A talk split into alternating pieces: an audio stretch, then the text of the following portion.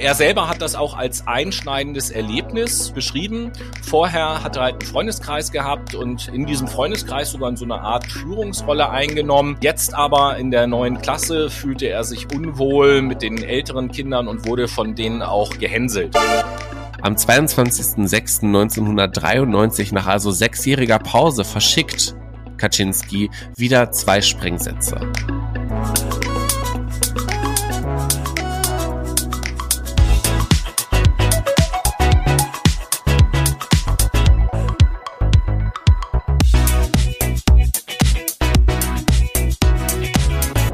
Einen wunderschönen guten Tag, liebe Menschen, und herzlich willkommen zu eurem beliebtesten Podcast hier auf Spotify. Fucked My Brain ist nämlich wieder am Start. Und ich bin natürlich nicht alleine, sondern aus Sol Somalia, alias München, ist mir heute Tobi live zugeschaltet. Was geht ab, Tobi? Ja, halli, hallo, liebe Menschen und äh, bitte nicht wundern über diese etwas merkwürdige Ortsbeschreibung von Noah, Somalia alias München. Also München ist tatsächlich gerade mein aktueller Aufenthaltsort und Somalia, da sind wir diese Woche der berühmteste und beliebteste Podcast.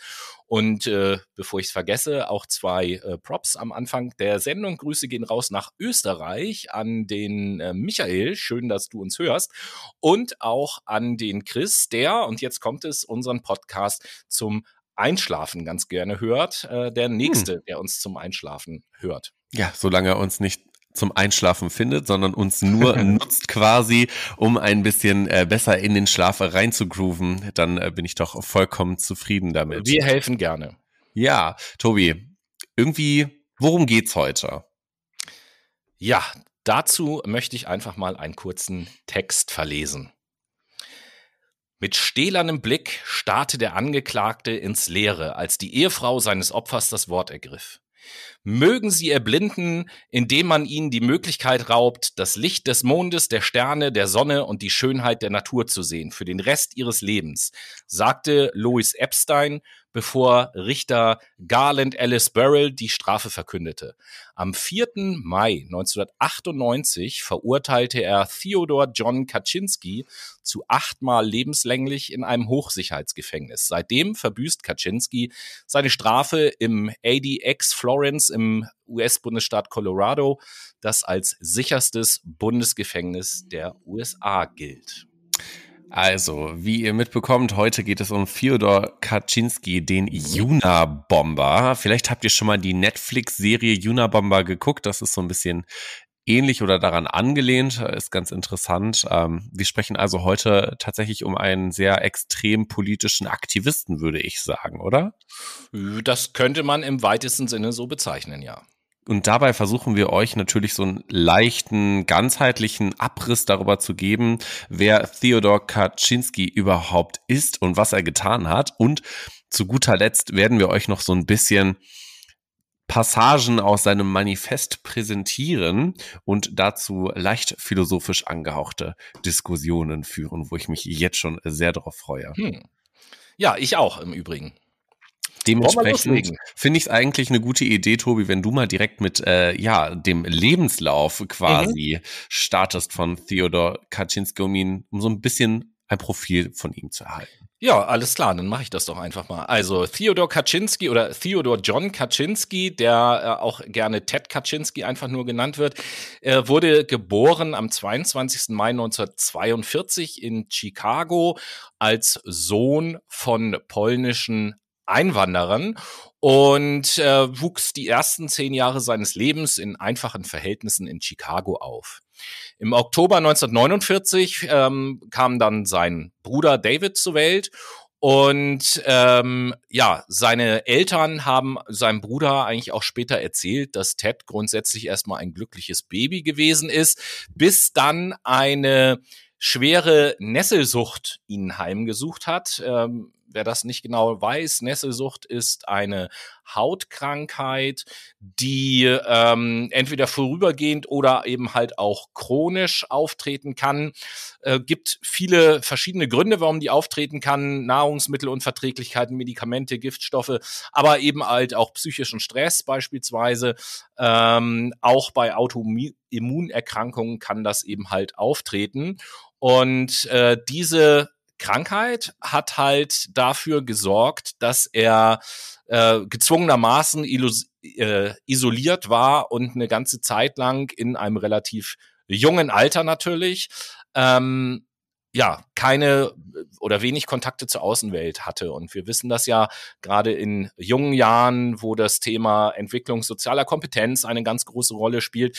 Ähm, da ist es halt schwierig ähm, für die Entwicklung eines Kindes, wenn es da keine Sozialkontakte zu Gleichaltrigen hat. Nach dieser Erkrankung ähm, hat er dann auch für einige Monate laut Aussage der Eltern wenig Gefühle gezeigt. Bis äh, von der ersten und bis zur vierten Klasse besuchte Kaczynski dann die Sherman Elementary School in Chicago und die Schulverwaltung hat ihn grundsätzlich als gesund und gut angepasst beschrieben.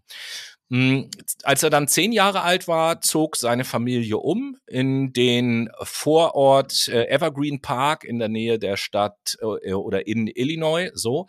Und äh, dort ist Kaczynski dann auf die Evergreen Park Central Junior High School gegangen und ab 1955 dann auf die Evergreen Park High School.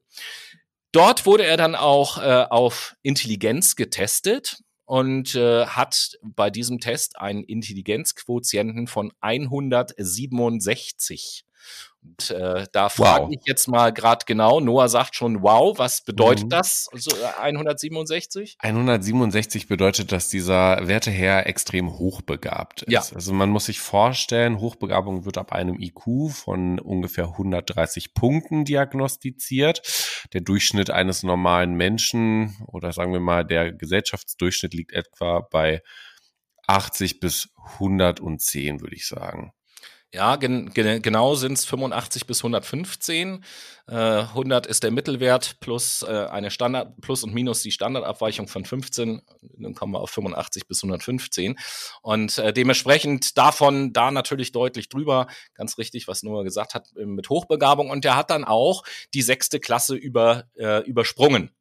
Und äh, er selber hat das auch als einschneidendes Erlebnis beschrieben. Vorher hat er halt einen Freundeskreis gehabt und in diesem Freundeskreis sogar in so eine Art Führungsrolle eingenommen. Äh, jetzt aber in der neuen Klasse fühlte er sich unwohl mit den älteren Kindern und wurde von denen auch gehänselt. Mit äh, 16 Jahren hat er dann die Schule abgeschlossen und im Herbst 1958 begann er im Alter von eben nur 16 Jahren ein Bachelorstudium der Mathematik an der Harvard University, für die er ein Stipendium erhalten hat. Und ähm, jetzt kommt ein ganz äh, interessanter und äh, aus psychologischer Sicht wahrscheinlich auch sehr entscheidender Part oder ein weiterer entscheidender Part in seiner Entwicklung, denn vom Herbst 1959 bis zum Frühjahr 1962 war Kaczynski einer von äh, gut 20 studentischen Probanden einer Studie, die von Henry A. Murray geleitet wurde, ist ein Psychologe gewesen, eine Persönlichkeitsstudie namens Multiform Assessments of Personality Development. Und im Rahmen dieser Studie wurde er über einen Zeitraum von drei Jahren jede Woche etwa eine Stunde lang großem psychischen Stress ausgesetzt, indem er in einer Art Verhörsituation verbal erniedrigt wurde. Ähm, wie man jetzt im Nachhinein weiß oder zumindest vermutet, ist diese Studie wahrscheinlich im Rahmen des von der CIA geleiteten äh, sogenannten MK-Ultra-Projekts äh, hat das stattgefunden. MK Ultra, das vielleicht auch ganz kurz als Erklärung, wir haben das in irgendeiner Folge auch schon mal kurz angesprochen. Mhm. Ähm, das ist ein Forschungsprogramm der CIA gewesen über die Möglichkeiten der Bewusstseinskontrolle.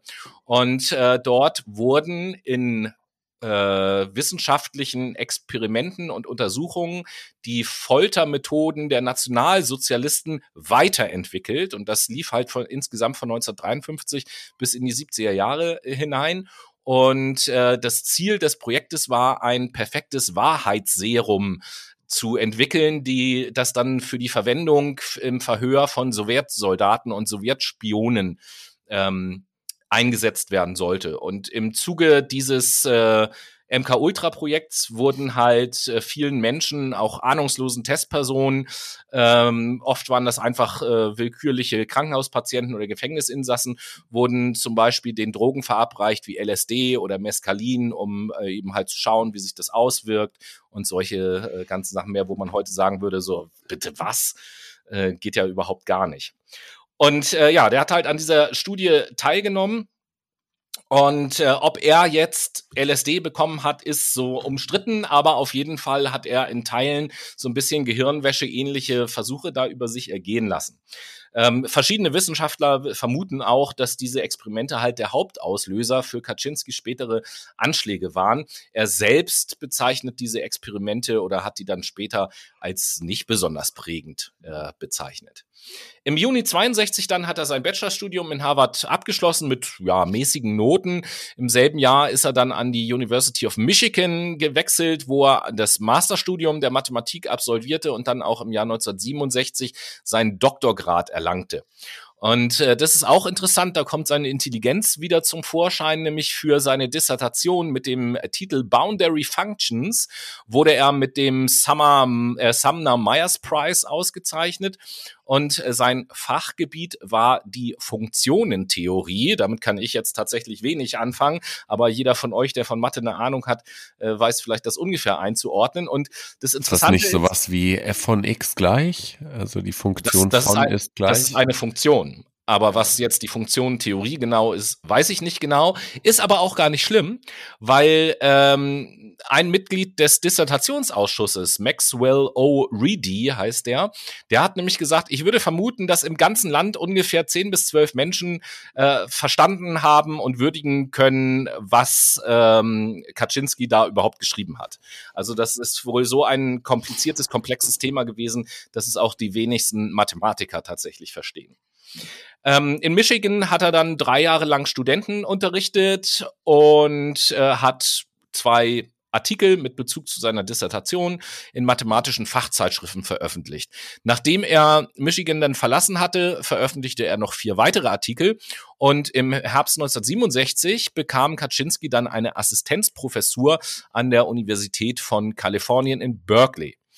Und äh, trotzdem dann ähm, andere Institutsmitglieder ihn versucht haben zu überzeugen, zu bleiben, hat er dann 1969 ohne weitere Begründung seinen Job dort gekündigt und äh, hat danach dann zunächst im Haus seiner Eltern gewohnt, äh, in einem Vorort von Chicago.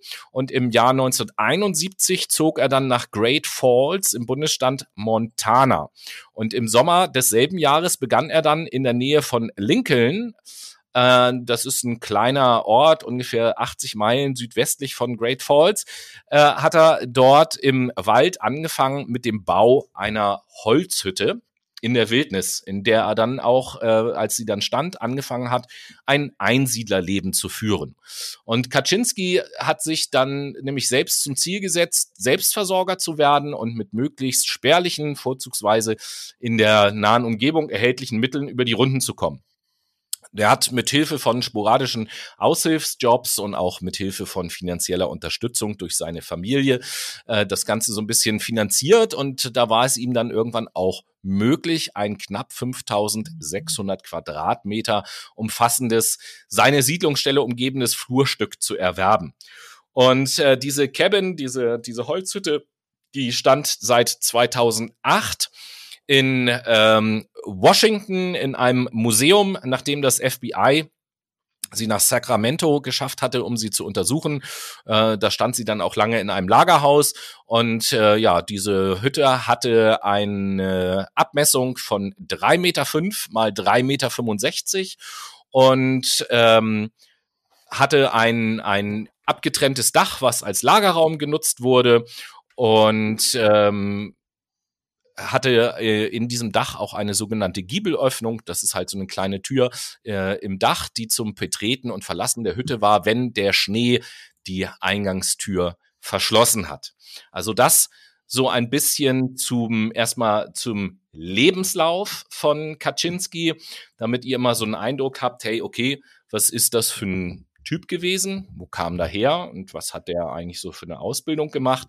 Bis hin zu äh, ja wie kam es dann sozusagen, dass er in den Wald gezogen ist? Und äh, in dieser Zeit, wo er dort dann im Wald gelebt hat, hat der äh, zum einen das Manifest geschrieben, über das wir nachher noch sprechen werden im dritten Teil der Sendung. Aber äh, in dieser Zeit, in der er dort gelebt hat, hat er eben halt auch noch andere Sachen gemacht, über die der Noah gleich dann im zweiten Teil der Sendung berichten wird. Mhm. Ja, das war jetzt viel Text über Ted Kaczynski und äh, um euren Ohren eine klein bisschen Abwechslung zu gönnen, wechseln wir jetzt vom Text zur Musik.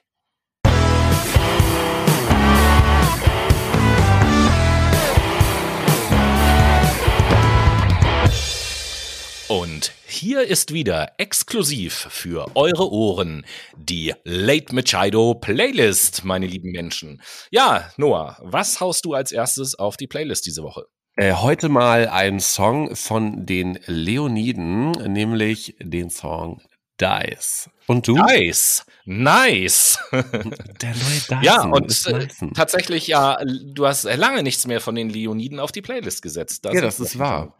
Wir haben auch letztes ja. Jahr erst ein Album rausgebracht, deswegen wollte ich das vielleicht jetzt mal so ein bisschen untermischen in unsere Playlist. Okay, okay, okay. Ja, äh, ich habe wieder versucht, mich ein bisschen an dem Thema der Sendung zu orientieren mit meiner Musikauswahl und setze deswegen als erstes. Nee, äh, nee, nee, nee, nee, nee. Äh, setze deswegen als erstes von der Band Rage Against the Machine das Lied Bomb Track auf die Playlist. Geil. Und äh, bombig wird es jetzt auch im zweiten Teil, denn wir bleiben natürlich beim Juna-Bomber, aka Theodor Kaczynski und schauen uns in einer chronologischen Reihenfolge an, was für Gräueltaten er eigentlich vollzogen hat. Ähm, hier gehen Props an dieser Stelle an die Taz raus. Die hat nämlich das Ganze einmal zusammengefasst. Das hätte nämlich sonst Stunden gedauert, sich da durch diese ganze Historie irgendwie zu ackern. Ähm, also lieben Dank dafür. Grüße. Grüße gehen raus. Genau, wir schauen uns jetzt auf einem Zeitstrahl von 1978 bis 1995 16 verschiedene Taten an, beziehungsweise schauen uns 16 Stories mit 16 Paketbomben an. Die wurden nämlich an verschiedene Personen in die, in den USA geschickt.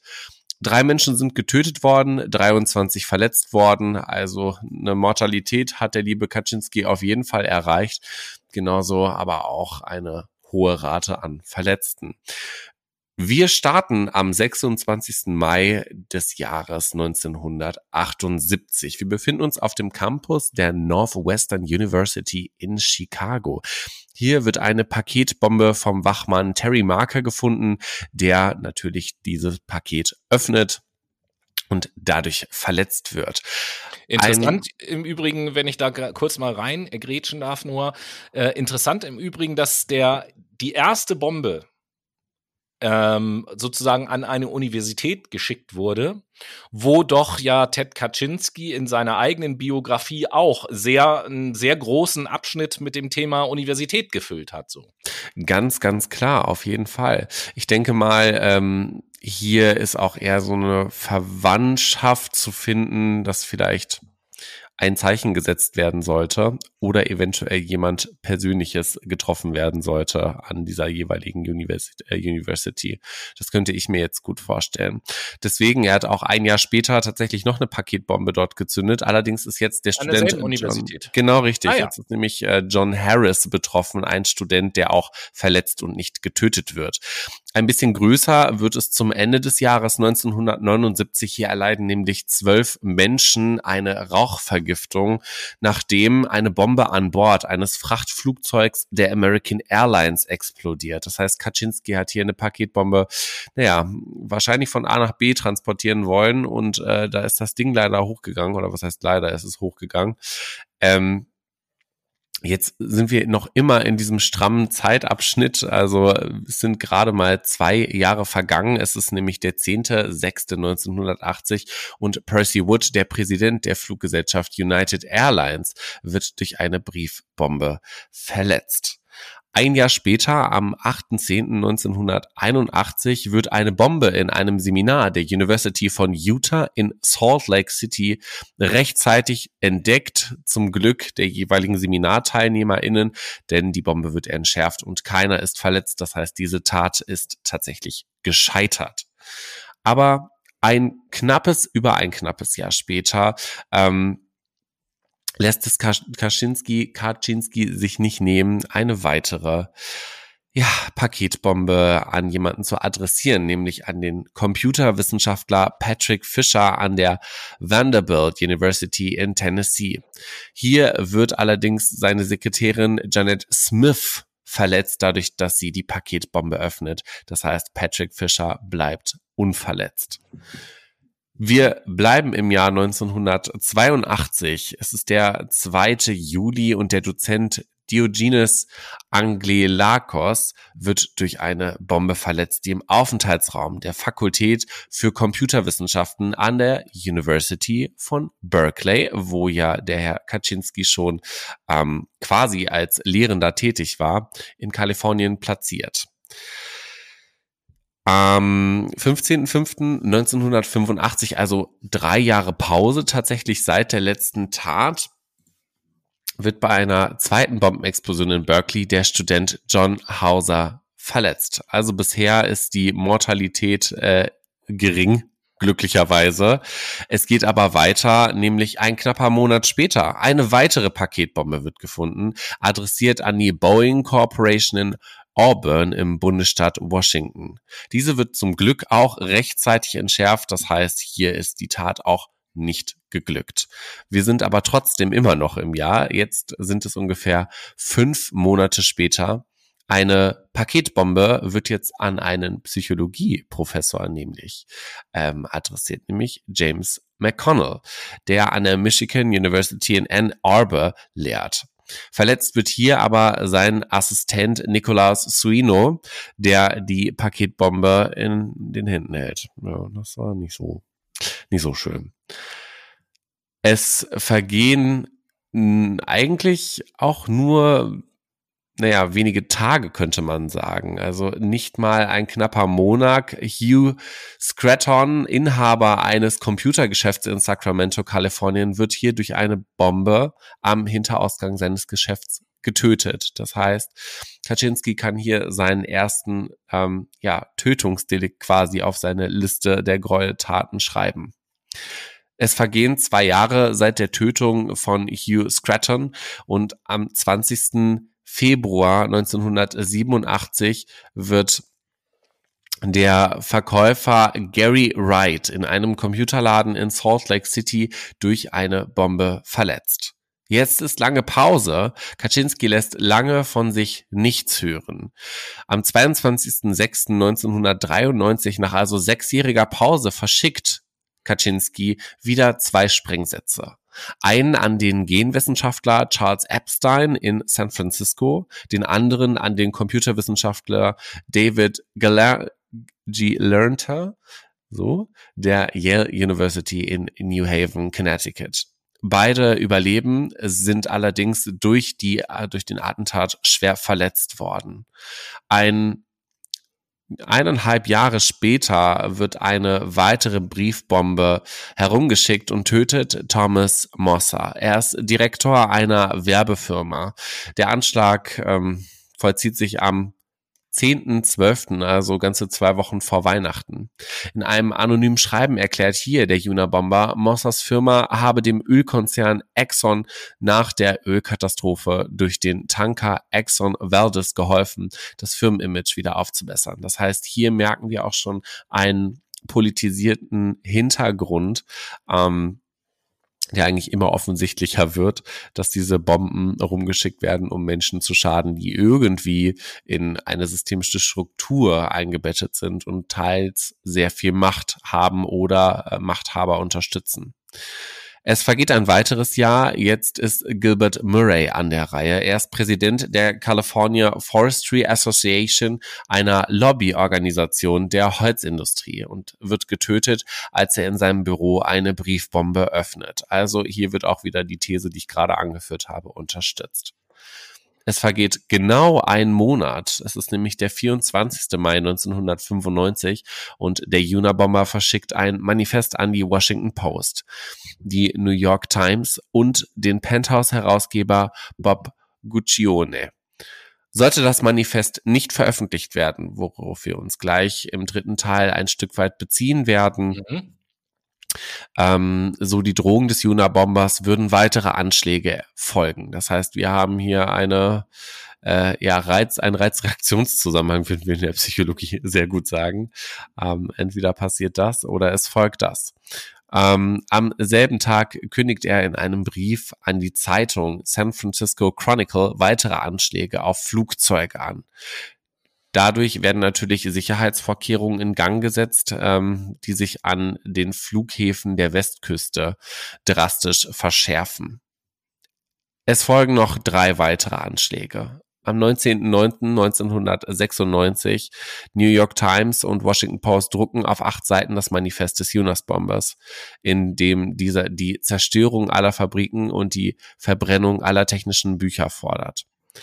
In Ach so, es folgt gar kein äh, Attentat mehr. Pardon. Jetzt beginnt es nämlich, dass der liebe Kaczynski langsamer festgenommen wird. Nämlich am 3. April 1996 wird äh, der 53-jährige Einsiedler Ted Kaczynski vom FBI verhaftet, der wenig später wegen der Anschläge des Juna-Bombers angeklagt wird. Wir schreiben den 12. November 1997. Der erste von voraussichtlich mehreren Prozessen gegen Kaczynski beginnt in Kalifornien.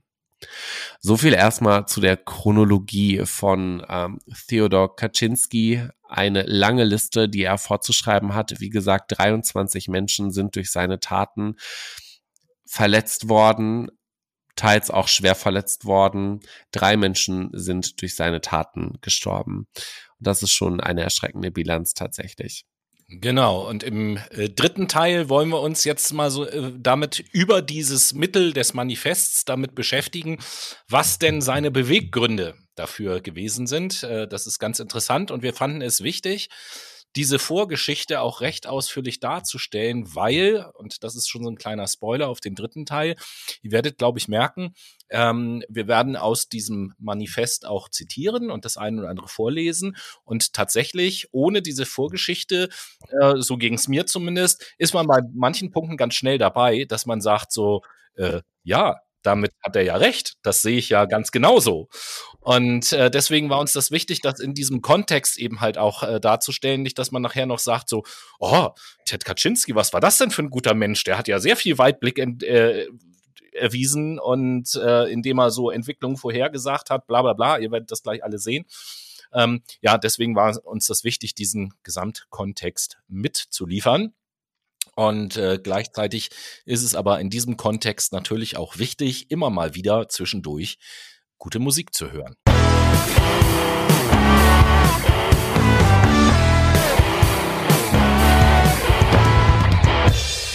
Und hier ist sie wieder zum zweiten Mal heute, die Late Machado Playlist mit unserem ersten DJ Noah. Im Übrigen, Late Machado Playlist ist unsere Playlist von uns für euch und die findet ihr auf Spotify, wenn ihr Late Machado Playlist oder eingibt oder ihr folgt uns auch gerne mal auf Instagram. Ja, Dort heißt ihr auch Fuck My Brain geht in den Ordner ähm, in der Highlight-Sektion Playlist und wichtige Links und klickt oben links auf Playlist öffnen. Dann seid ihr auch direkt am Start und habt auch, auch nochmal einen tollen neuen Instagram-Account, der in euren Feed gespült wird. Wir Und sind. Da gibt es auch eine Menge äh, äh, Buchtipps jede Woche im Übrigen. Da siehst du mal. Nur um nochmal so ein bisschen ein Argument dafür zu bringen, warum man uns auf Insta folgen soll. Und unsere hübschen Gesichter natürlich. Ja, das sowieso. Feed. Also, I mean, jede Woche ein geiler Teaser von entweder Tobi Boy oder Noah Boy. Oder von beiden zusammen. Oder von beiden zusammen. Aber kommen wir zu meinem Song. Von London Grammar setze ich heute Wasting My Young Years auf die Late Machado Playlist. Und du, Tobi? Ja, ich bleib so ein bisschen brutal in dem, was ich auf die Playlist setze, okay. nämlich von der Band The Glorious Sons. Äh, das Lied SOS, wobei SOS in diesem Lied für Sort of Shotgun steht. Okay.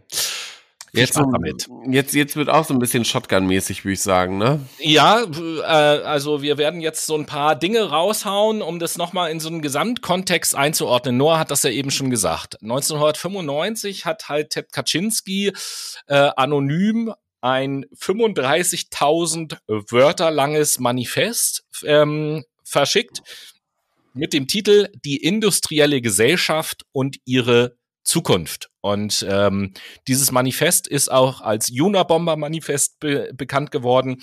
Und wenn ihr bei Google Unabomber Manifest eingebt, dann könnt ihr auch äh, im Rahmen einer PDF-Datei euch eine deutsche Version dieses äh, Manifests runterladen. Das haben wir halt auch getan.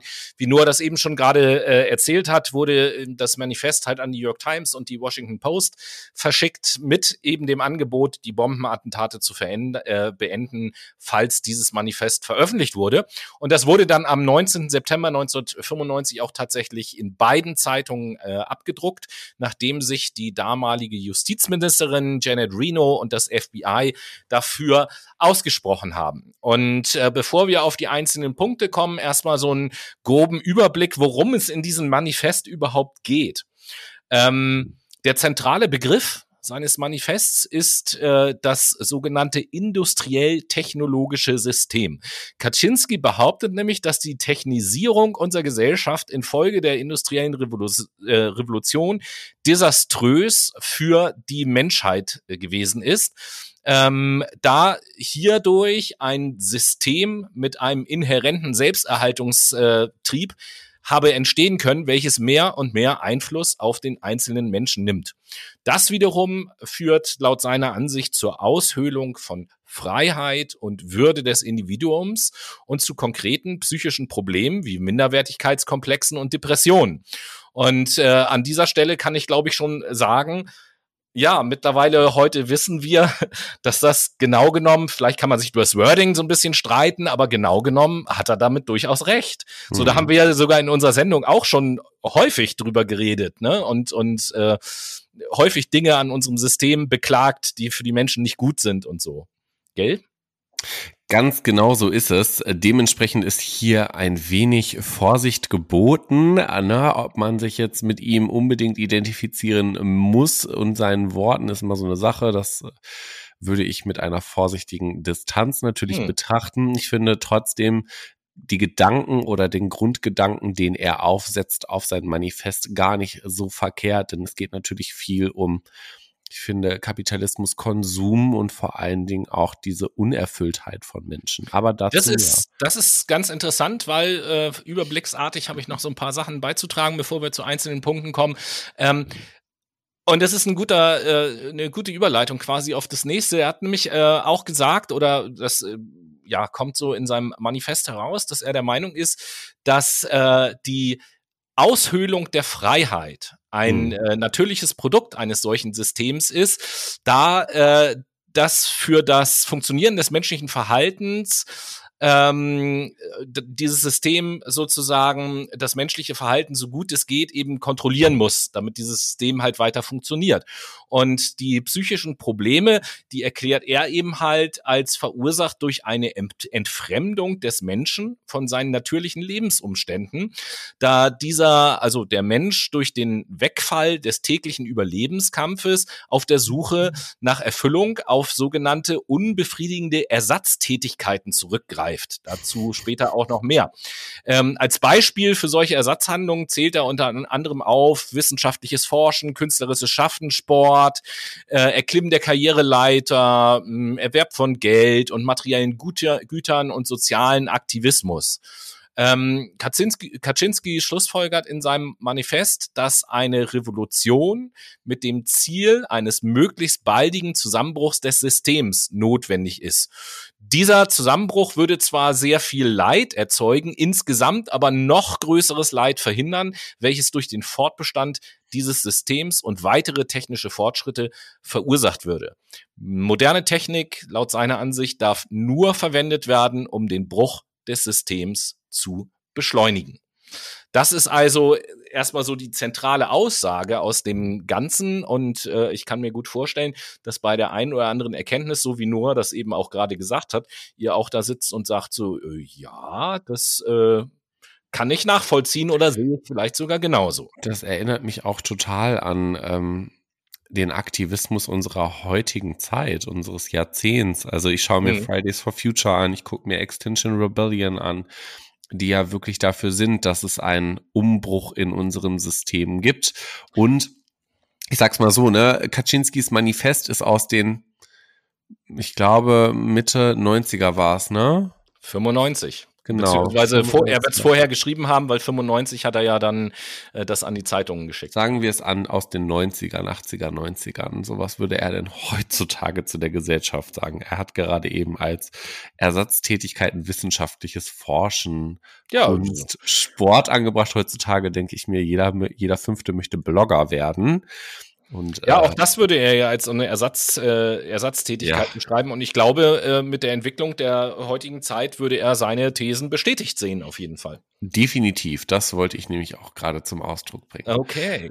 Ja, also, was haben wir vor? Ihr müsst euch das Manifest so vorstellen, das sind äh, insgesamt 232 Punkte, die er dort aufgeführt hat, die in verschiedene, ja, ich würde mal sagen, kurze Kapitel gegliedert sind. Und was Noah und ich jetzt gemacht haben, wir werden natürlich nicht alle 232 Punkte besprechen, das ist ja vollkommen Nein. klar, sondern wir haben uns als Aufgabe äh, gestellt, wenn man so will, dass jeder von uns sich mal ganz willkürlich drei Punkte heraussucht und wir diese drei Punkte hier mal vortragen und kurz diskutieren wollen. Das mhm. ist also mhm. so unser Ansinn. Und ähm, ja, ich fange gleich mal an mit dem ich habe mir gleich den ersten Punkt aus der Einleitung des Manifests herausgesucht und werde den mal verlesen, so wie er eben in der deutschen Version steht.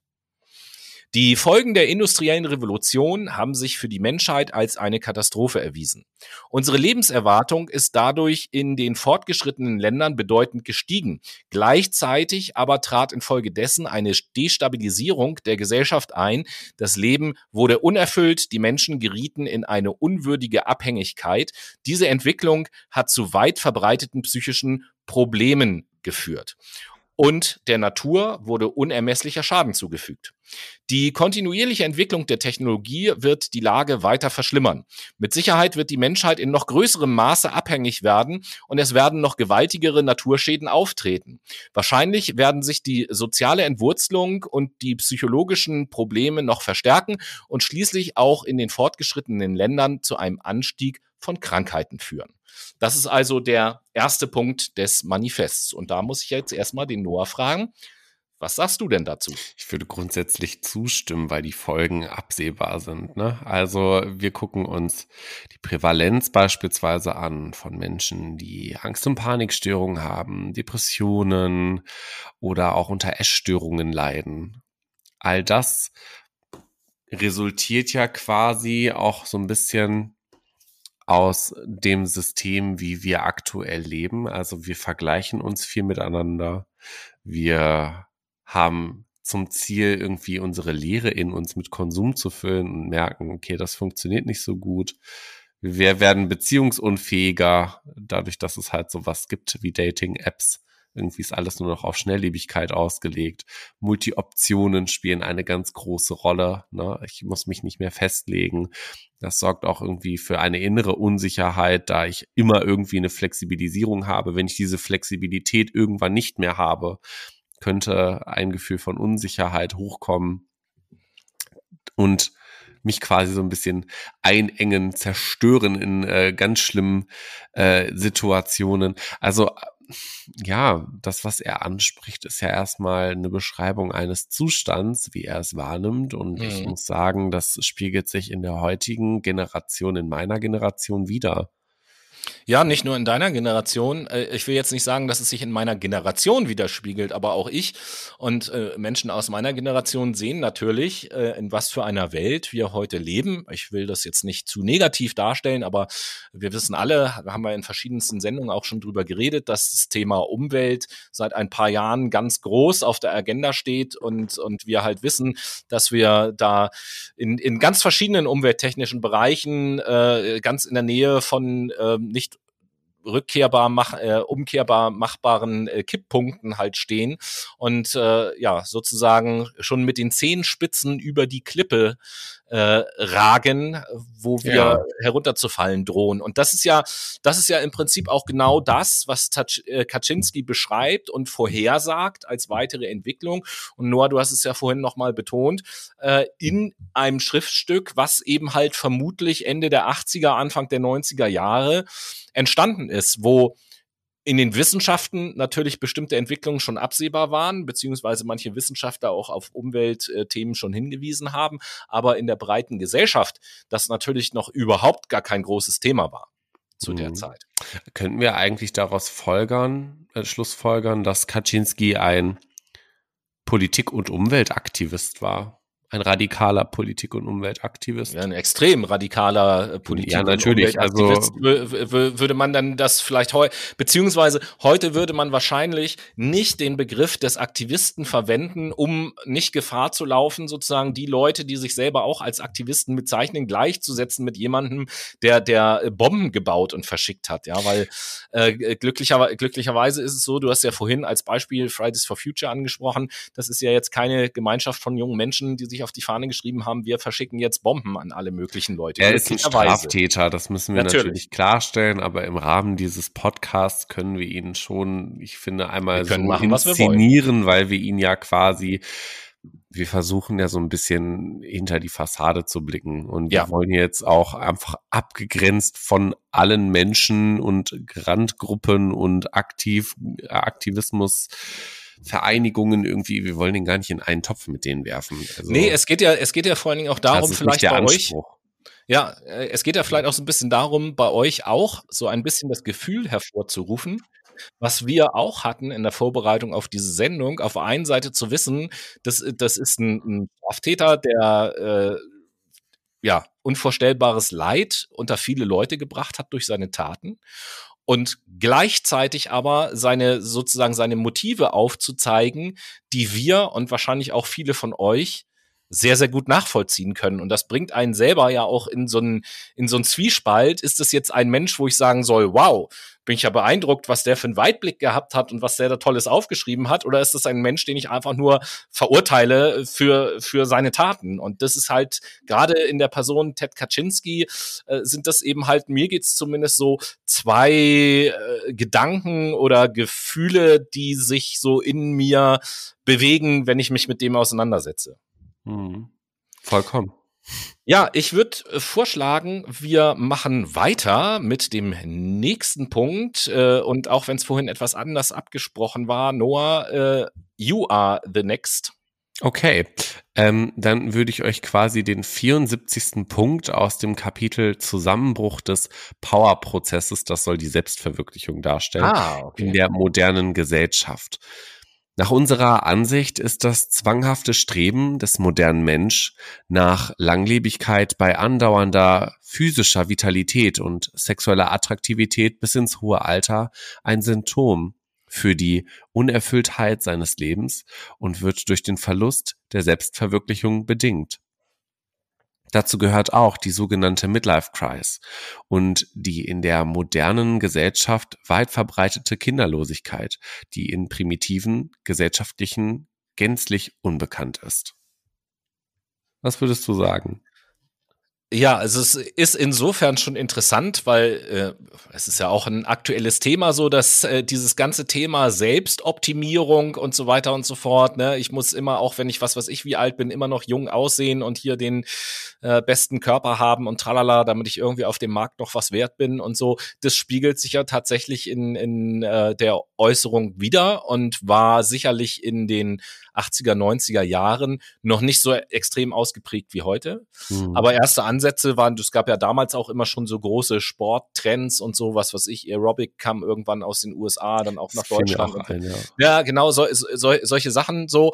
Aber äh, durch die ganze Entwicklung, vor allen Dingen auch über Social Media, hat sich das natürlich bis in die heutige Zeit noch ins, ins Maßlose quasi ähm, verstärkt. Und wenn man sich heute anguckt, was manche Menschen so tun im Selbstoptimierungswahn, muss man ja heute teilweise sagen. Nicht bei allen Menschen natürlich, aber äh, wir haben, glaube ich, alle Beispiele vor Augen aus den Medien oder aus Social Media, wo man sagt, so, das ist langsam nicht mehr schön, was ich mir, was ich mir da angucke, was Menschen mit ihrem eigenen Körper machen. Und äh, da wird noch mehr trainieren gegangen und dann muss äh, hier noch Fett.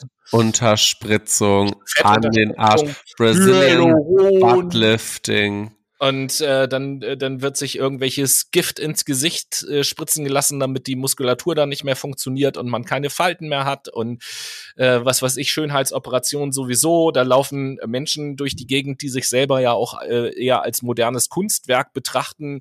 Äh, für meine Augen, sorry, ich möchte da wirklich niemanden äh, persönlich angreifen oder so, das ist jetzt gar nicht mein Ansinnen, aber äh, das, das gibt ja manchmal Menschen, die sehen nicht mehr aus wie Menschen, ehrlicherweise so. Ja, also mir geht es zumindest so. Und ich finde, ich finde das total fürchterlich. Ich meine, soll jeder machen, wie er denkt, und jeder soll ja mit seinem Körper machen, worauf er oder sie Lust hat, gar keine Frage.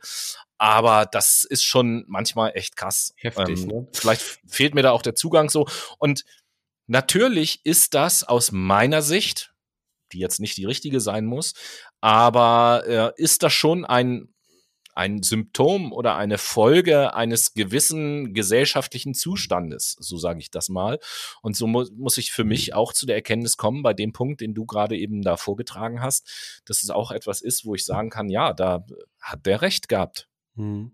Ich finde den ähm, Begriff Wertigkeit welchen du vorhin angebracht hast, sehr stimmig. Mir ist nämlich in diesem Abschnitt das Wort Unerfülltheit des Lebens mhm. ganz tief hängen geblieben. Es ist ja wirklich, wenn du dich nicht wertig fühlst, dann fühlst du dich ja irgendwie nicht erfüllt. Du erfüllst dich nicht selber mit Freude, mit Liebe, mit Vertrauen in dich selber und kompensierst dann ne, mit, unterschreibt er hier, sexuelle Attraktivität, ähm, einem zwanghaften Streben nach Langlebigkeit, nach andauernder physischer Vitalität. Also es geht immer darum, wir können nicht endlich sein, anstatt diese Endlichkeit, Endlichkeit zu akzeptieren und irgendwie in unserer gesetzte Persönlichkeit anzukommen, uns erfüllt zu sehen und das Leben wertzuschätzen, versuchen wir trotzdem ja. dauerhaft irgendwie einem Wahn hinterher zu rennen, alles kompensieren zu können. Das ist nicht möglich. Das ist so ein bisschen, weil wir, oder nicht, nicht wir alle natürlich, aber viele Menschen, das ist so mein Eindruck, leben in einer, ich nenne das jetzt mal, in einer Wenn-Dann-Welt. Also, wenn ich erst das und das erreicht habe, wenn ich erst so viel Geld verdiene, wenn ich erst äh, so und so einen Körper habe, wenn ich erst, dann wird das und das passieren und dann bin ich zufrieden und glücklich. So und dann macht man das und stellt fest, nee, das war es immer noch nicht und dann kommt das nächste Wenn. Wenn ich erst das gemacht habe, wenn ich erst das geschafft habe, wenn ich mir erst das gekauft habe, wenn ich erst in dem Haus wohne, wenn ich erst das Auto habe und so weiter und so fort, dann pass, dann werde ich glücklich sein und so. Und glaube, so, solche Leute sind ja immer auch irgendwie getriebene Menschen, die immer irgendetwas hinterherlaufen und, und nie in ihrem eigenen Leben, sage ich jetzt mal, ankommen. Total. Hier passt auch wieder dieser Begriff lineare Kausalität ist nicht immer unbedingt das Beste. ähm, ja. Du hast ja gerade eben wenn dann beschrieben. Also ich würde jetzt mal so diese zirkuläre Kausalität dann aus der Systemtheorie einfach mal äh, hier reinpacken, wenn wir halt mehr darüber nachdenken würden, dass sich alles irgendwie gegenseitig in einem Zirkel beeinflusst, dann würden wir auch besser verstehen, dass es vielleicht manchmal auch ähm, besser ist, Dinge wertzuschätzen, anstatt immer höher, schneller weiter zu gehen. Mhm. Machen wir weiter, Tobi, mit deinem. Nee, du kommst noch, wir ich wollen bin, uns ja chronologisch okay. an die Nummern halten okay. und ich glaube, du hast noch so einen 70er, ne? Genau, richtig. 79, nämlich aus dem Kapitel Probleme der Anpassung. Ähm, genau, Punkt 79. Manche Menschen haben ein außergewöhnliches Bedürfnis, ihre Selbstverwirklichung zu erlangen. Zum Beispiel diejenigen, die einen hohen sozialen Status zu erreichen und ihr ganzes Leben damit verbringen, unermüdlich die Erfolgsleiter zu erklimmen. Also quasi das, was du gerade eben angesprochen mhm. hast, Tobi. Mhm. Wenn dann, wenn ich noch mehr Arbeit in mein Leben stecke, um dann erfolgreich zu werden, dann habe ich irgendwann ein erfülltes Leben, einen hohen sozialen Status, der sich quasi ja nur external bedingt. Also eine tolle Person zu sein reicht halt nicht aus, sondern ich muss mit irgendwas glänzen können, mit Kapital, mit Erfolg, mit Ruhm, Macht, Ehre, all diesen Attributen die äh, auch ganz gerne man bezeichnen kann als äh, Prothesen seiner selbst sozusagen. Also das sind äh, ja nichts anderes als Ersatzbefriedigung dafür, ähm, dass ich mit mir selber nicht so im Reinen bin oder im Einklang bin, wie es eigentlich, äh, wie es eigentlich sein sollte. So,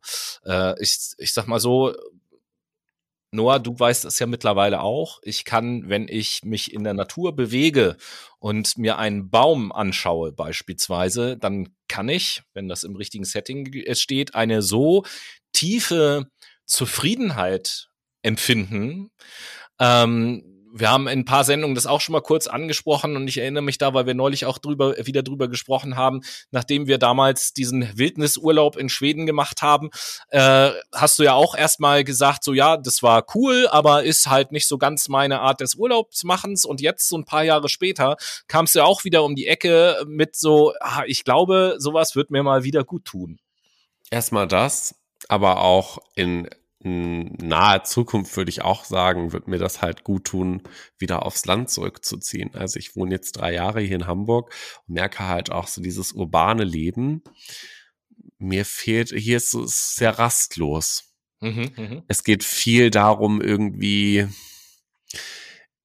immer coolere Partys zu finden und immer irgendwie das bessere Kaffee und äh, alles wechselt hier. Also hier ist keine, Kontinuität irgendwie drin. Und es ist auch sehr viel Unruhe und wenig Ruhe. Also einfach dieses, ich stehe morgens auf und kann einfach mal eine Runde um Block gehen, ohne ein Auto, einen Krankenwagen oder, weiß ich nicht, einen Menschen zu treffen, der direkt morgens um sieben eine Kippe in der Hand hat und dir halb ins Gesicht pustet. Also solche Geschichten. Hm. Mir kommt da gerade eine Idee, die ich jetzt nicht im Podcast besprechen will, aber die ich dir nachher nach der Aufzeichnung, die ich dir nachher auf der, nach der Aufzeichnung mal, mal mitgeben werde. Vielleicht mal gucken. Machen wir weiter mit dem nächsten Abschnitt. Ja, machen wir weiter mit dem nächsten Abschnitt. Ich habe mir als nächstes den Punkt 95 rausgesucht aus dem Kapitel Das Wesen der Freiheit. Ein kürzerer Punkt, aber dennoch interessant. Man behauptet, dass wir in einer freien Gesellschaft leben, weil uns durch das Grundgesetz eine Reihe von Rechten garantiert wird. Dies sind aber äh, diese sind aber nicht so wichtig, wie sie scheinen mögen. Der Grad der persönlichen Freiheit, der in einer Gesellschaft vorhanden ist, wird eher durch die wirtschaftliche und technologische Struktur dieser Gesellschaft festgelegt, als durch ihre Gesetze und die Art ihrer Regierung. Nord Stream 2.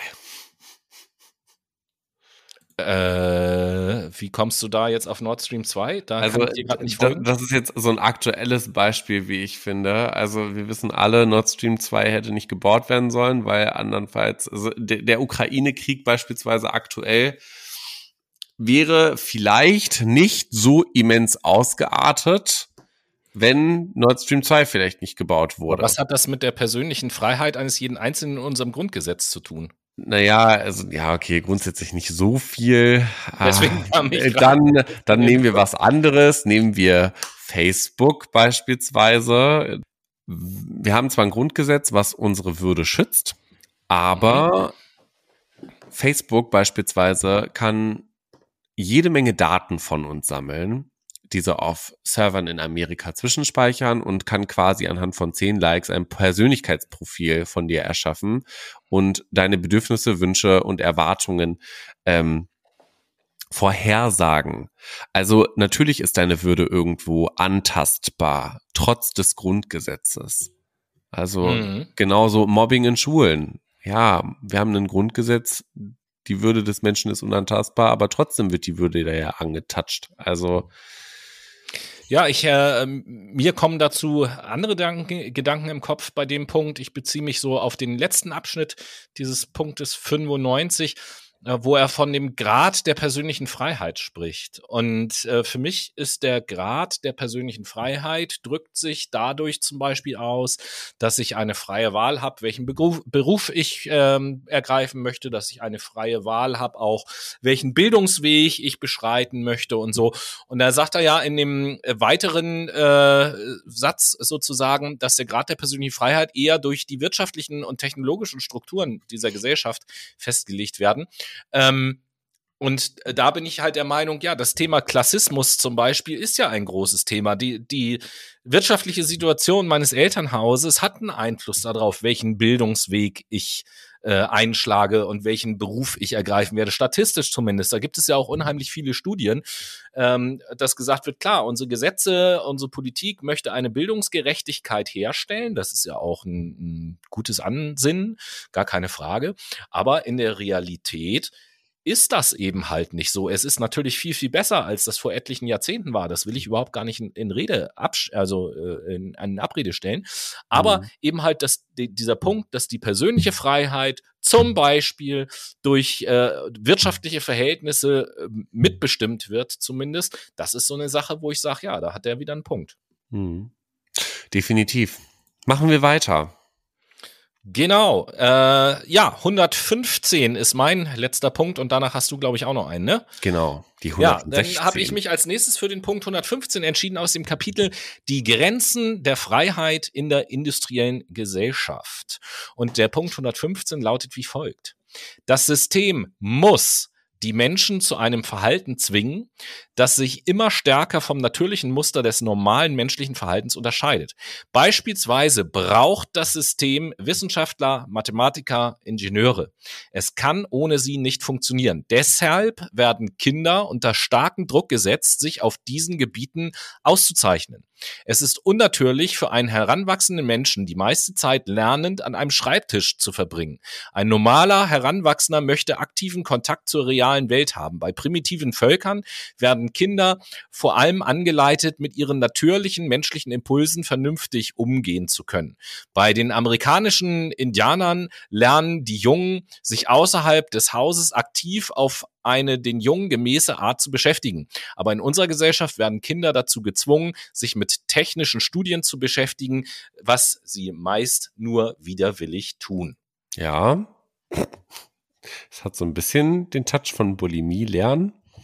Ja, zum Beispiel. Ne? Lernen. Also ich weiß nicht, ob es so sinnvoll ist, wenn Kinder in der ersten bis zur vierten Klasse quasi super viel was über Mathe lernen oder so. Also das ist bestimmt gut in einer, Ge ja, es ist bestimmt gut, aber mhm. wäre es nicht auch sinnvoll, wenn man sagt, man bringt diesen Kindern soziale Kompetenzen bei, versucht das Gemeinschaftsgefühl zu stärken, versucht praktische Skills vielleicht auch ein wenig eher zu fördern, schaut, in welche Richtung sich das Kind orientieren möchte, indem viele Reize dargeboten werden, dass halt Persönlichkeiten oder Persönlichkeitsfaktoren und Interessen und Bedürfnisse und Wünsche und auch Erwartungen beispielsweise an Schulen ähm, aus der Sicht des Kindes erfüllt gedeckt werden können.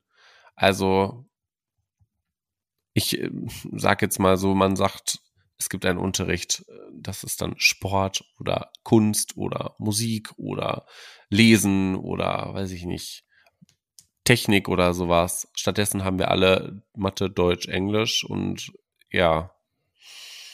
Oder ein hm. Unterricht, äh, ein Unterrichtsfach, was zum Beispiel heißt Kontakt zur Natur. Ja. Wo man draußen mal ist und sich durch den Wald bewegt und so. Also, ich will nicht in Abrede stellen, dass es natürlich Schulen und pädagogische Konzepte gibt, wo es all das gibt. Aber wenn wir uns mal so den Standardlehrplan an den meisten äh, Bildungseinrichtungen angucken, dann ist es ja schon so, du hast das, du hast das Beispiel Mathe gebracht, ist ja auch für mich immer ein gerne herangezogenes Beispiel, weil ich dieses Fach eben halt nicht so mag. Natürlich ist es wichtig, auch in der Grundschule, sich mit Mathematik auseinanderzusetzen und rechnen zu lernen, ganz, äh, ganz grundlegend. Ansonsten komme ich in dieser Welt ja überhaupt gar nicht klar. Aber ich denke, viele von euch ähm, haben erstens während der Schulzeit selber Momente erlebt, wo man sich als Jugendlicher fragt, sag mal, warum muss ich das überhaupt lernen? Das interessiert mich überhaupt gar nicht.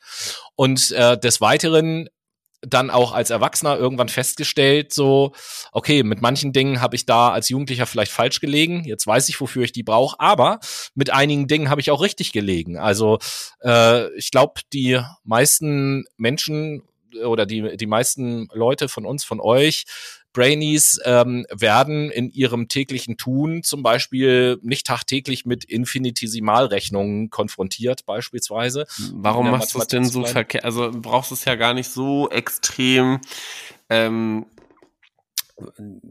darstellen. Also ich bin mal ehrlich, ne? Ich musste noch nie in meinem Leben das Volumen einer Kugel ausrechnen, außer im Matheunterricht. Ich weiß nicht, hm. wer das noch braucht. Mein Bruder braucht das, der ist Bauingenieur. Ja, ja, gut, aber das kann man dann ja auch im Studium lernen. Ne? Genau, meine Schwester ist Sozialpädagogin, die braucht das nicht. Du als Psychologe, du brauchst das nicht. Nein. Ich glaube, dein Freund als Sozialwissenschaftler, der braucht das nicht. meine Mitbewohnerin als Büro, äh, als äh, Aus Groß- und Außenhandelskauffrau, die braucht das nicht. Warum habe ich das gelernt? Grüße gehen an dieser Stelle nach dieser Frage auch raus an meinen Bruder, der jetzt natürlich sagen würde, weil es in der Mathematik natürlich nicht nur darum geht, jetzt äh, so etwas zu berechnen, sondern durch die Beschäftigung damit lerne ich eine bestimmte Art zu denken und eine bestimmte Art Probleme zu lösen, ähm, was ich bis zu einem bestimmten Punkt auch durchaus nachvollziehen kann. Ja, vieles logisches Folgern und rationales Denken und so hat schon mit Mathematik ja, natürlich auch zu tun. Aber, aber, wie ich eben halt schon sagte, bis zu einem gewissen Punkt. Also es ist ja tatsächlich so, dass wir in der weiterführenden Schule, äh, gerade nachher auch in der Oberstufe, wenn es in Richtung Abitur oder ähnliches geht, in der, in der Mathematik mit Themen gequält werden, die die meisten von uns nie wieder brauchen in ihrem Leben. Und ähm, Diskussion zum Beispiel. Wofür ja, so ich das? Und das ist das ist das ist jetzt ja nur ein Fach. Das ist jetzt ja nur ein Fach. Das lässt sich natürlich auf andere Fächer auch übertragen. Gar keine Frage. Es ist auch. Ich stelle mir auch die Frage, um mal wegzukommen von Mathe, über dem immer viele gerne lästern, Deutsch zum Beispiel. Warum muss ich heutzutage als Jugendlicher in der Schule im Deutschunterricht Bücher lesen, die vor paar hundert Jahren geschrieben wurden, die in einer Sprache geschrieben sind, äh, die einem die Lust am Lesen verderben, weil es einfach nicht flüssig lesbar ist und es dort um Themen geht, die für viele Jugendliche heute einfach nicht mehr relevant sind. Oh ja, da würden jetzt meine Deutschlehrerfreunde sagen, das ist voll wichtig, wichtige ja. Lyrik, Kompetenz, Historie, Geschichte, bla. Ich denke mir auch, das ist völliger Rotz. Warum musste ich in, also ich finde ja so Textanalysen, ne, das ist ganz wichtig, wenn wir jetzt mal so in die psychotherapeutische Intervention beispielsweise reingehen, so Sprachanalysen und so ein Bums. Aber warum musste ich Franz Kafka analysieren? Warum? Ja, vor allen Dingen sind, also auch, auch, auch hier, ne, Analysen, das, das ist auch so eine Sache, wo ich in, in der Schule immer gesagt habe, wie kann, vor allen Dingen solche Sachen werden ja, werden ja auch bewertet durch den Lehrer. Ja. Und das finde ich ja an dieser Sache am allerschlimmsten, weil bei der Analyse, wo ich sage, okay, mir, das Handwerkszeug aufzuzeigen, wie man eine Textanalyse vernünftig macht. Okay, das kann ich vielleicht noch nachvollziehen, warum das sinnvoll sein könnte. Aber ähm, wenn dann in der Schule darüber gesprochen wird, ich mache das, ich kürze das jetzt ein bisschen ab und vereinfache das natürlich, wenn in der Schule darüber gesprochen wird über die Frage, was wollte der Autor uns damit sagen, dann ist das, dann ist das eine Frage, äh, wo ich sage, diese Frage ist nicht beantwortbar, außer durch den Autor selbst. Alles andere sind Interpretationen von uns und eine Interpretation von mir. Äh, ich hatte das im Deutschunterricht. So komischerweise bin ich äh, bei Interpretationen von Gedichten oder so oftmals zu ganz anderen Ergebnissen gekommen als meine ganzen Klassenkameraden. Und ich habe dafür eine schlechte Note bekommen. Wo ich mir sag, auf, also heute sag, auf welcher Grundlage maßt sich der Lehrer denn an, zu sagen, dass meine Interpretation jetzt falsch gewesen ist? Das finde ich so. nämlich auch so schlimm, weil alles in ein Schema F gedrückt wird. Aber gut, ich glaube, wir, schwei wir, wir schweifen gerade so ein bisschen ja. ab von dem, von dem Manifest. Deswegen möchte ich jetzt mal äh, zu, zurückkommen ähm, zu deinem letzten Punkt, weil wir jetzt, glaube ich, ausführlich über meinen letzten Punkt gesprochen haben. Ja, es stammt auch aus dem Kapitel Die Grenzen der Freiheit in der industriellen Gesellschaft, wie gesagt, Punkt 116, aufgrund des ständigen Zwangs den das System ausübt, um das menschliche Verhalten zu verändern, nimmt die Zahl der Menschen zu, die sich den Herausforderungen der Gesellschaft nicht anpassen wollen oder können. Wohlfahrtsempfänger, Mitglieder von Jugendbanden, Sektenanhänger, Regierungsgegner, radikale Umweltschützer, Aussteiger und andere Widerständler. Ja, Okay, äh, kurze Anmerkung zwischendurch. Dein Ton ist irgendwie so ein bisschen leise. Also Leute, für euch, wir hatten eben echt massive technische Probleme. Und ähm, deswegen kann es sein, dass jetzt die letzten zehn Minuten der Sendung oder die letzten guten zehn Minuten der Sendung von der Tonqualität ein bisschen anders sind als vorher. Äh, wir sind froh, dass diese Sendung überhaupt aufgenommen wurde. Ja, also ich glaube, müsste es besser sein. Ja, ich musste in meinen Einstellungen nochmal was nachjustieren. Mein äh, Laptop, mein, mein toller MacBook Pro ist vorhin einfach ausgegangen. So, obwohl der Akku voll war. Der dachte sich, ich starte mal kurz neu. Ja, ja, so ist das. Ja, letzten Endes, äh, witzigerweise hast du dir ja genau den Folgepunkt aus dem Manifest ausgesucht als deinen letzten Punkt, ohne dass wir es abgesprochen haben. Und das ist ja logischerweise dann auch die Fortsetzung dessen quasi, was in, in meinem Punkt so drinne stand. Und äh, ich glaube, wir beide sind uns natürlich einig, dass äh, ja, äh, für die Entwicklung von Menschen, je mehr Zwang dort eingesetzt wird, desto schlechter ist das ohnehin und desto ähm, unkontrollierbarer, würde ich jetzt mal sagen, sind auch Entwicklungen, die in eine ungünstige Richtung gehen. Ja, definitiv. Und deswegen sollten wir auch schauen, dass wir dieses Prinzip der Demokratie wirklich leben. Also per Volksentscheid zum Beispiel. Das haben wir auch schon öfter angebracht, dass man einen Volksentscheid nutzt, um über Dinge abzustimmen und das nicht, äh, ja, das größte Interesse einer Lobby quasi in den Vordergrund der Tagesagenda unserer Politiker gestellt werden und das, weiß ich nicht, sozial Wichtige irgendwo am Ende des Jahres dann mal ganz kurz in zwei Minuten präsentiert wird, weil da ja nicht so eine große Lobby für da ist. Deswegen werden da Leute abgehängt, können sich nicht mehr an das System anpassen. Also Hartz IV ist da so ein Beispiel. Ja, brauchen wir ja nicht tiefer drauf eingehen. Wir wissen, glaube ich, alle, was ich hier meine. Ähm, ja, und das ist schade. Letzten Endes, um das dann vielleicht auch so ein, so ein kleines bisschen abzuschließen mit diesem Manifest, das waren jetzt sechs Punkte, die wir relativ willkürlich aus diesem Manifest herausgegriffen haben. Äh, ich muss auf jeden Fall sagen, unabhängig jetzt von diesen äh, schlimmen, natürlich schlimmen Straftaten, die Ted Kaczynski ähm, begangen hat, ist dieses Schriftstück, dieses Manifest durchaus äh, etwas, was interessant ist zu lesen. Natürlich gibt es da auch Punkte, wo ich sage, nee, da bin ich anderer, äh, anderer Meinung und äh, interessanterweise äh, in der ähm, heutigen Diskussion werden ja so Themen, die Noah und ich manchmal vertreten oder auch Punkte, die Noah und ich vertreten, immer gerne so als linksgrün versifft und sowas bezeichnet. Äh, interessanterweise richtet sich dieses Manifest mit seinen Inhalten, die wir eben vorgetragen haben, gegen die Linke.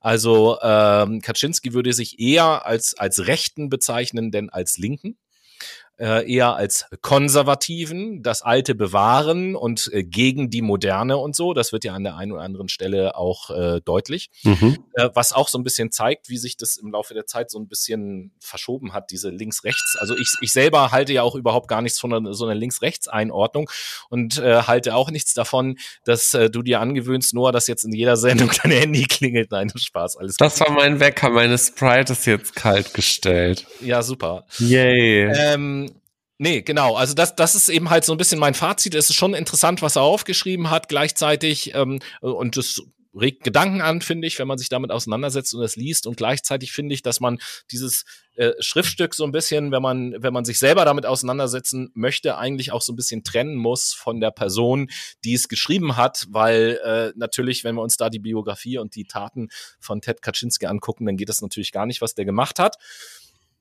Psychologisch gesehen muss ich aber natürlich auch sagen, es gab natürlich in seiner Entwicklungsgeschichte auch äh, viele Dinge, die wohl dafür gesorgt haben, dass er so eine Entwicklung letzten Endes genommen hat. Ethisch gesehen ist es ja trotzdem nicht zu rechtfertigen. Und damit haben wir ein schönes Fazit, was rund ist, denke ich, zu Ted Kaczynski und heute damit eine klar, quasi kleine Mystery Horror, weiß ich nicht was, kriminalpsychologische True Crime Podcast Folge gemacht. Auch weird, dass wir das mal machen, aber irgendwie auch cool gewesen. Deswegen, ähm, liebe Leute, schließe ich gerne gedanklich jetzt mit dieser Folge ab und widme mich jetzt gedanklich meiner Sprite, die auf mich im Kühlfach wartet. Und, so, und ich freue mich äh, noch ein Bierchen trinken gehen hier in dem Hotel, wo ich bin und äh, grüße ja auch aus Bayern, wo es jetzt äh, im Prinzip keine oder oder äh, gefühlt keine Corona-Beschränkungen. Oh, ist das weird eigentlich? Ja, das ist weird. Hier laufen alle ohne Maske rum und äh, klar, äh, im Seminarraum sollen wir noch Abstand halten und so. Der ist auch entsprechend groß, dass wir weit genug voneinander entfernt sitzen können. Aber ansonsten ist alles äh, ja easy. Die Angestellten ja. hier, wenn sie an den Tisch kommen, die tragen noch eine Maske, aber ansonsten gibt's hier keine Maskenpflicht oder sowas. Ja, und ich meine, du hattest ja erst letztens Corona, trägst du Maske? Yes. Also natürlich nicht, wenn ich da am Tisch sitze und esse und trinke, aber auf den Wegen hier durchs Hotel schon noch. Ja, das ist doch gut. Genau. Ja. Dann genieß mal dein Bier. Hotten News aus München äh, verabschiede ich mich auch. Vielen Dank fürs Zuhören, liebe Brainies. Ich hoffe, dass auch diese Folge für euch interessant war. Und nächste Woche werden wir uns dann einem ganz aktuellen Phänomen auch widmen, denn nächste Woche beschäftigen wir uns mit dem Thema Fake News und Desinformation. Yes. Bis dahin. Im Sinne, bis dahin. Ciao.